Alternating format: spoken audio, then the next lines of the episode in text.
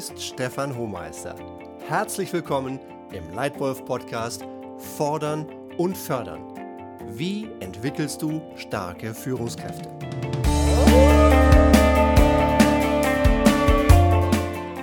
Klasse, dass du wieder dabei bist und in deine eigene Entwicklung investierst und Anregungen aufnimmst zu gutem Führen. Dabei ist das ja nicht die eine Wahrheit, sondern meine Perspektive aus 30 Jahren praktischer Führungserfahrung. Und genau die gebe ich dir mit diesem Podcast gerne weiter, sodass du als Leitwölfin oder als Leitwolf für deine Firma, für dein Team und für dich davon profitieren kannst.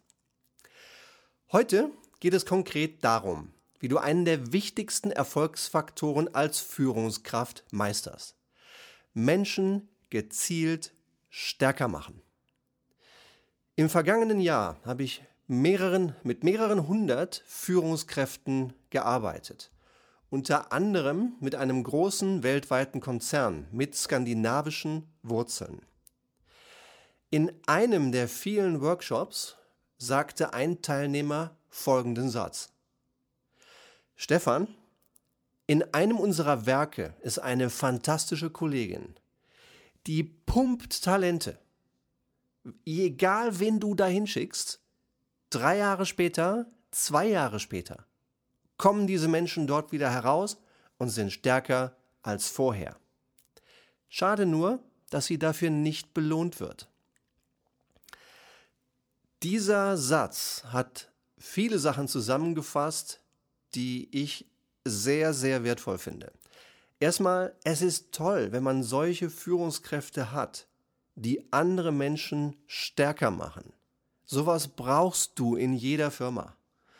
Und ja, es ist wirklich schade, wenn sowas nicht belohnt wird. Denn solche Leute, die Menschen stärker machen, meistern und beherrschen einen Teil guten Führens brillant und sind absolut wichtig für jede Firma, die erfolgreich sein will und auch langfristig erfolgreich bleiben will. Und es wäre natürlich noch schöner, wenn im System der Firma, in den HR-Systemen, in den anderen Systemen, einfach im täglichen Alltag es normale Routine wäre, dass so jemand, der Talente pumpt, dafür auch in irgendeiner Form eine Anerkennung bekommt. Eine Definition guten Führens gab mir mal einer meiner früheren Chefs, als ich noch junge Führungskraft war. Und der sagte, Stefan, du kriegst jetzt diese 70 Menschen und diese eine Milliarde Euro an die Hand. Ein Weg, deinen Erfolg als Führungskraft in dieser Aufgabe zu messen, ist, dass du sicherstellst, dass eines Tages, wenn du in zwei, drei, vier Jahren weiterziehst, und dieses Business und diese Menschen übergibst, dass sowohl das Geschäft als auch die Menschen stärker sind als heute. Phänomenal. Fand ich wirklich eine augenöffnende, beeindruckende Art, wie man Erfolg als Führungskraft definieren kann. Aber wie macht man das denn nun? Wie entwickelst du wirksam und gezielt Talente? Hier gebe ich dir meine drei besten Tipps, um als Führungskraft andere Führungskräfte erfolgreich zu entwickeln.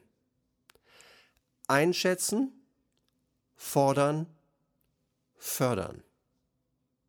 Tipp Nummer eins: Potenzial richtig einschätzen. Als erstes ist es wichtig, dass du für dich klar machst, welche Haltung nimmst du zur Entwicklung deiner Führungskräfte ein. Und ich beobachte dabei eine ganze Reihe von verschiedenen.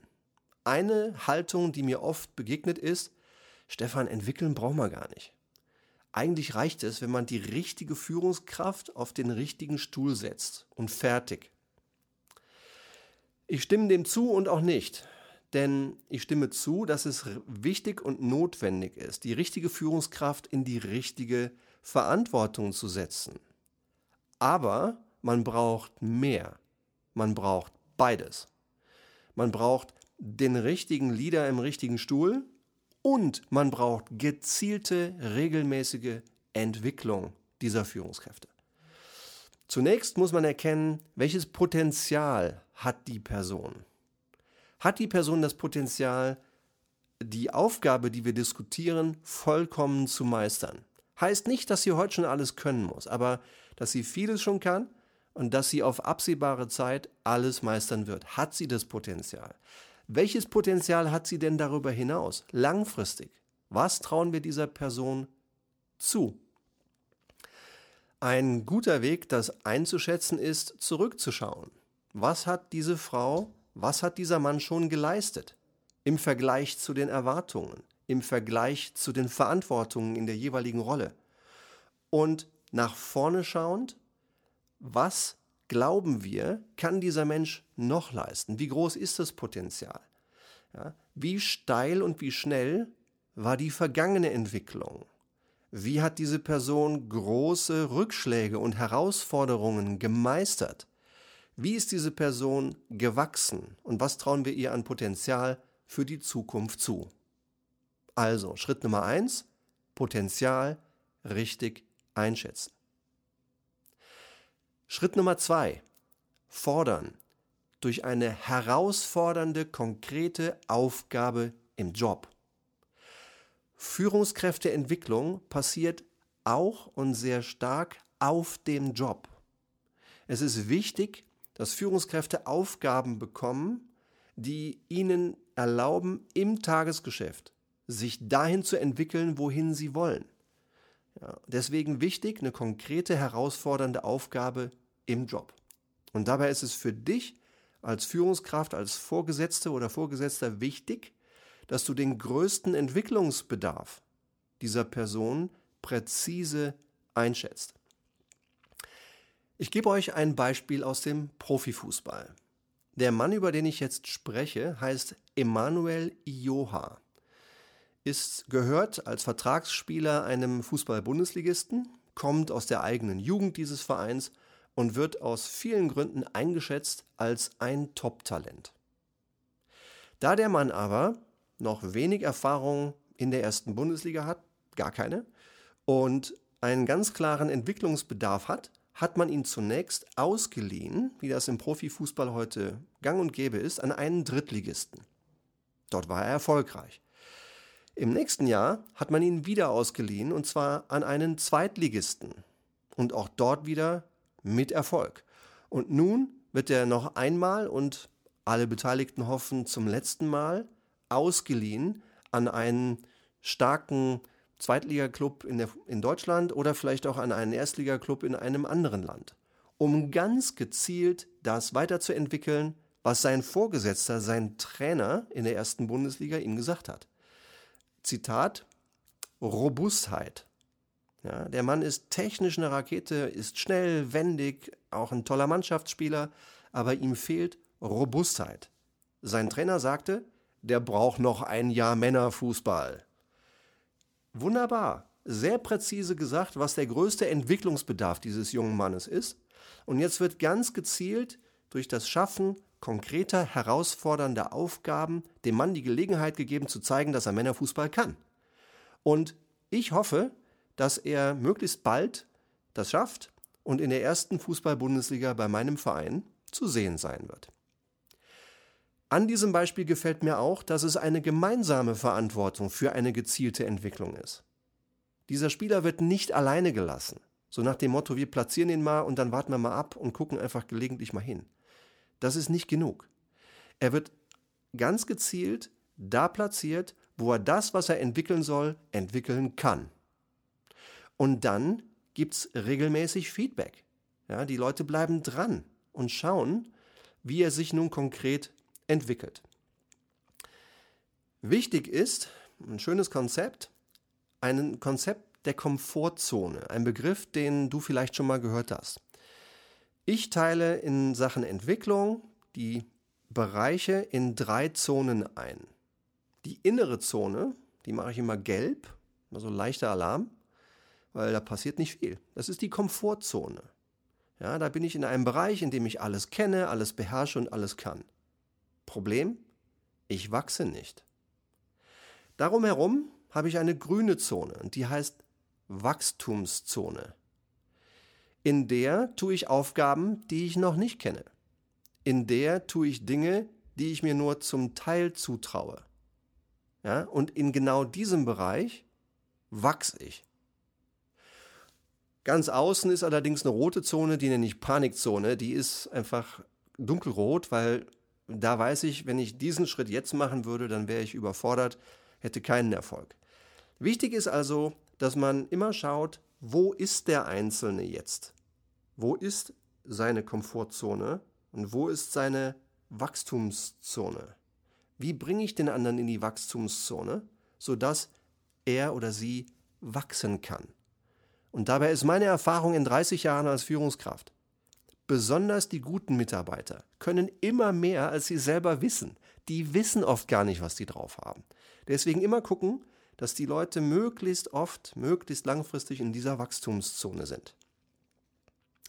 Noch ein eigenes, selbst erlebtes Beispiel. Als ich Markenverantwortlicher in der Konsumgüterindustrie war, mit fünf Mitarbeitern, habe ich eines Tages erkannt, dass ich zu viel selber mache und zu wenig delegiere. Damit das Geschäft lief gut, die Ergebnisse waren gut, aber damit die Entwicklung meiner direkten Mitarbeiter nicht optimiere und mich selbst völlig unnötig leicht überlasse. Und der Schlüssel lag bei mir. Ich wollte und musste anders delegieren. Im ersten Jahr habe ich mich in mehr als 20 Projekte persönlich und tief involviert. Dann habe ich Wichtiges geändert völlig anders delegiert, mir angewöhnt, mehr und besser und gezielter zu delegieren. Im zweiten Jahr habe ich nicht an 25 Projekten selbst gearbeitet, sondern nur noch an fünf. Und das Ergebnis war, das Geschäft wuchs noch schneller und nach zwei Jahren waren alle diese fünf Leute noch schneller gewachsen als vorher und in ihre eigene erste Führungsverantwortung befördert worden. Und das beinhalte auch dieses Rausschubsen aus der Komfortzone. Ich erinnere mich noch, wie einer meiner Mitarbeiter eines Tages nach dieser Umstellung zu mir kam und sagte, Stefan, du, aber dieses coole Projekt, das ist doch eigentlich ähm, Brandmanager-Arbeit und der Brandmanager bist doch du. Und meine Antwort war, ja, ja, das stimmt. Ähm, der Brandmanager bin ich. Und das ist eigentlich meine Aufgabe. Aber ich gebe sie dir ganz gezielt. Weil bei mir kannst du es ausprobieren in einem sicheren Umfeld. Und ich nehme die Verantwortung, wenn irgendwo was schief geht. Mach dir keine Sorgen. Du kannst es aber schon ausprobieren und du kannst hier in der sicheren Umgebung wachsen. Und wenn du dann in ein oder in zwei Jahren befördert wirst und selbst Mitarbeiter führst, dann kannst du es schon. Du musst es nicht neu lernen. Dieses Verhalten hat sich für mich gelohnt, für meine Leute gelohnt, fürs Geschäft gelohnt und war wirklich wertvoll. Wenn du nun an deine stärksten Führungskräfte in deinem Team denkst, die du entwickeln willst, was ist der größte Entwicklungsbedarf jedes Einzelnen? Was ist die richtige nächste berufliche Herausforderung? Hast du jemanden, der toll Projekte führt, aber erstmals führen soll in ein, zwei, drei Jahren? Dann gib ihm doch vielleicht mal einen Praktikanten an die Hand. Hast du jemanden, der sehr gut innerhalb einer Funktion führt, aber multifunktional führen lernen soll, dann braucht die Person vielleicht mal die Komplettverantwortung für ein multifunktionales Projekt. Oder hast du eine Seniore-Führungskraft, die hunderte von Leuten erfolgreich geführt hat in einem Land, in dem sie bisher ihre komplette Erfahrung hat und sie soll sich in ganz anderen Umfeldern beweisen, dann ist vielleicht ein internationaler Transfer die richtige nächste berufliche Herausforderung. Deine Rolle als Leitwölfin oder Leitwolf, die dieser Person vorgesetzt ist, ist genau zu erkennen, was ist der größte Entwicklungsbedarf und den gezielt entwickeln. Und zwar unter anderem mit einer herausfordernden Aufgabe im Job. Und Tipp Nummer drei, fördern. Vertrauen erarbeiten, gutes Feedback geben und gute Trainingsprogramme anbieten. Der vielleicht wichtigste Punkt, den du als Leitwölfin oder Leitwolf brauchst, um erfolgreich zu sein, ist Vertrauen in deine Mitarbeiter ausstrahlen und ihr Vertrauen zu gewinnen. Die Mitarbeiter müssen spüren, dass du an sie glaubst. Der Einzelne muss spüren, dass du an sie oder ihn glaubst. Dieses Vertrauen zu spüren, ist für sehr viele Menschen extrem wichtig, denn es steigert ihr Selbstvertrauen. Sie werden trotzdem Fehler machen. Natürlich. Und ich sage sogar, hoffentlich werden sie auch den einen oder anderen Fehler machen. Dann brauchen sie von dir als Führungskraft ehrliches, präzises, konstruktives Feedback. Nur das ist gutes Feedback. Nicht einfach Feedback, sondern präzises Feedback, konstruktives Feedback, das den Leuten hilft zu verstehen, was kann ich verbessern und wie, damit ich morgen oder übermorgen anfangen kann, Dinge anders zu tun. Also gutes Feedback. Und ein gutes Trainingsprogramm. Denn vielen Führungskräften hilft es, entweder mal durch ein richtig gutes Führungstraining ihre Kenntnisse aufzufrischen und zu reflektieren oder ganz gezielt neue Führungswerkzeuge zu lernen. Zum Beispiel so einfache Dinge wie Delegieren. Ja, das scheint so einfach.